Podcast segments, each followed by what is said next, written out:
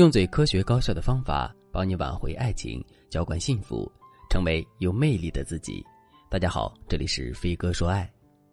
在之前的课程里，我给大家讲了很多鉴别渣男的方法，可是，在现实生活中，还是会有很多姑娘被渣男欺骗。这其中有一些姑娘是在看到我分享的方法之前就已经被渣男骗到了，还有一些姑娘只是粗浅的知道了这些方法，可是却并没有掌握这些方法的精髓。但不管怎么说，被渣男骗了就是被渣男骗了，一味的纠结原因没有用，解决这个问题才是关键。那么，在被渣男欺骗之后，我们会面对怎样的问题呢？其实，我们面对的最大问题就是无法消解内心的痛苦。就比如我的学员小江就遇到了这个问题。小江今年二十六岁，是一家银行的职员。小江跟一个男人交往了两年的时间。这期间，小江为男人花了十几万。小江本以为两个人会一起步入婚姻的殿堂，可令小江没想到的是，男人竟然毫无征兆的跟他提出了分手。小江死活都不同意，可男人的态度却很坚决。最后，男人还删除了小江的联系方式。周围的人都劝小江，这个男人一看就是渣男，别难过了，赶紧报警吧。最开始的时候，小江并不认可这个结论。可当他冷静下来之后，也不得不接受了这个事实。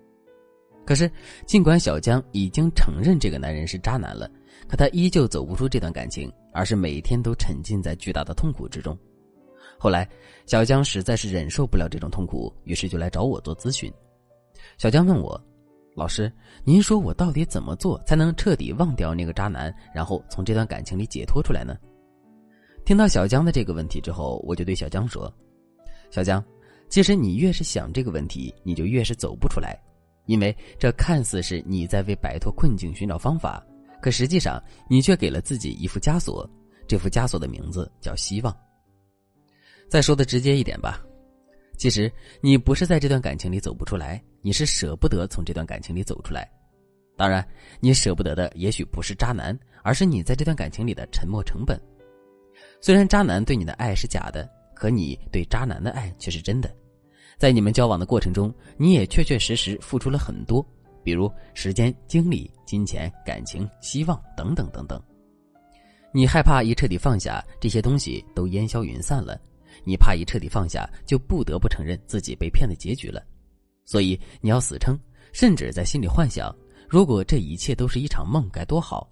虽然这梦有点恶，但再恶的梦也干不过第二天早上的闹钟啊。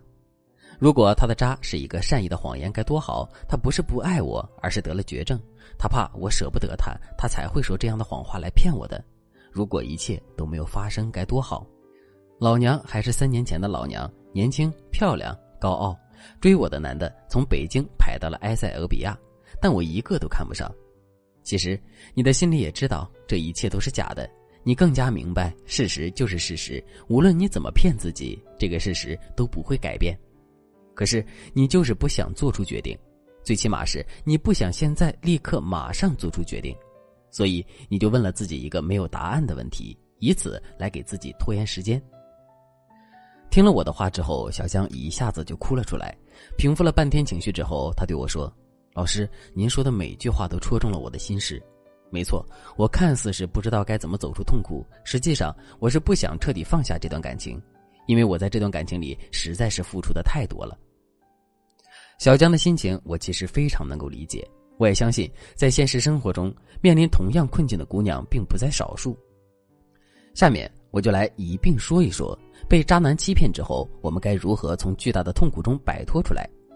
如果你觉得自己的问题很严重，单单靠自己的力量已经无法彻底解决问题的话，你可以添加微信文姬零五五，文姬的全拼零五五，来获取导师的专业帮助。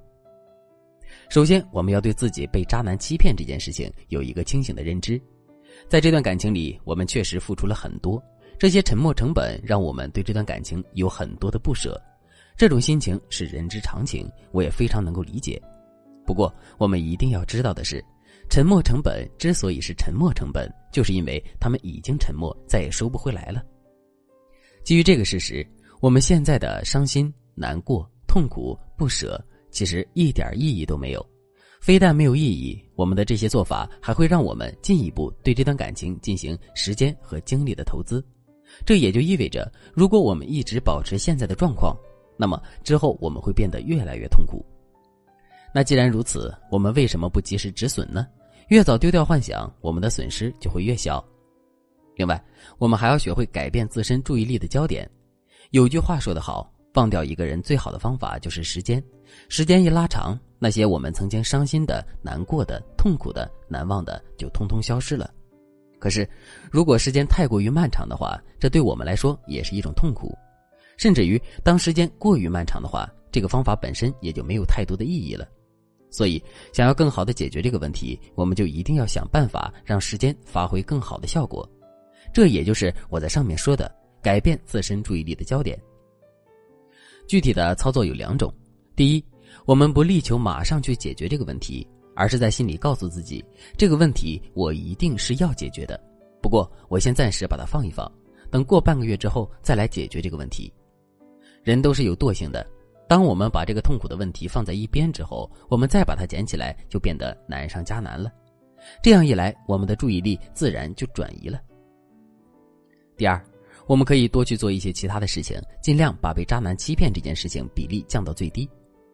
比如，我们可以多跟朋友聚会，多把注意力放在工作上，或者是给自己安排一些时间去跑步、健身等等。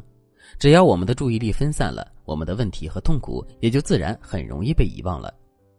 如果你对这节课的内容还有疑问，或者是你本身也遇到了类似的问题，不知道该如何解决的话，你都可以添加微信文姬零五五。文姬的全拼零五五来获取专业的帮助。好了，今天的内容就到这里了，我们下期再见。